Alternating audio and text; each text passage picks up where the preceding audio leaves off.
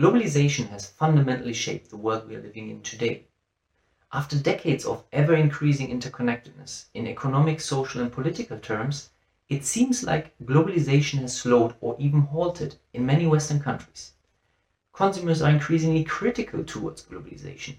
The UK turns away from the European Union, the US brings protectionism to life again, and political parties that advocate anti globalist standpoints enjoy growing support in many European countries.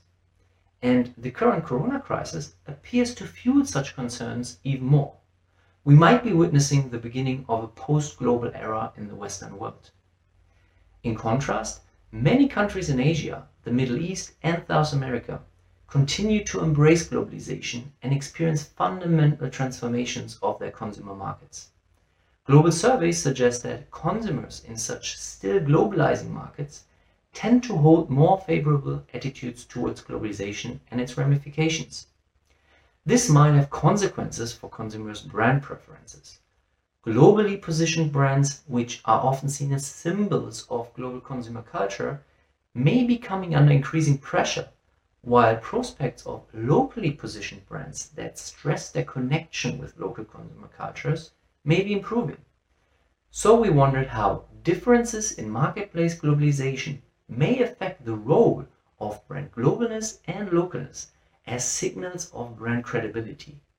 Brand credibility reflects a brand's ability and willingness to deliver on its promises and is considered a key driver of brand equity.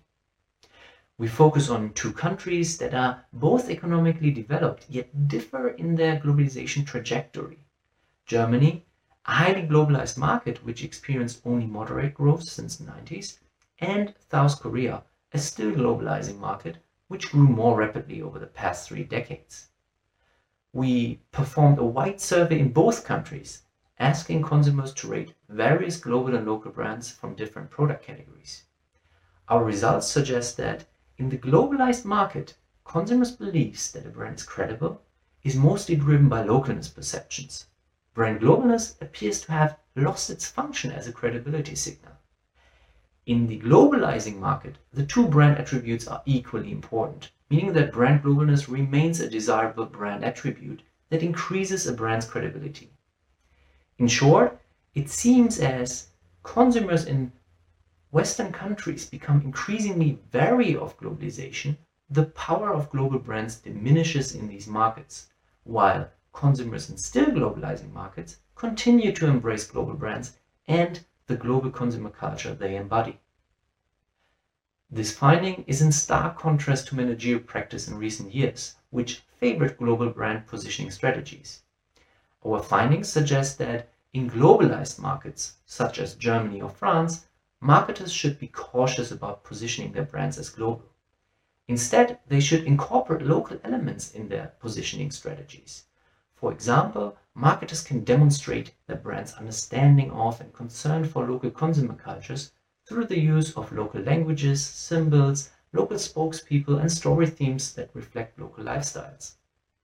In globalizing markets such as South Korea or China, marketers can still benefit from global brand positioning strategies. Marketers can use verbal, visual, and thematic elements to promote a global image, such as English language advertisement, globally known spokespeople, and story themes that are universally understood and revolve around values such as modernity or cosmopolitanism. Overall, our study is among the first that empirically investigates the consequences of the backlash against globalization for international marketing theory and practice. Our findings highlight the relative effectiveness of global and local brand positioning strategies for building and growing credible brands in contemporary marketplaces, and reveal that differences in market globalization must be considered carefully when evaluating strategic choices.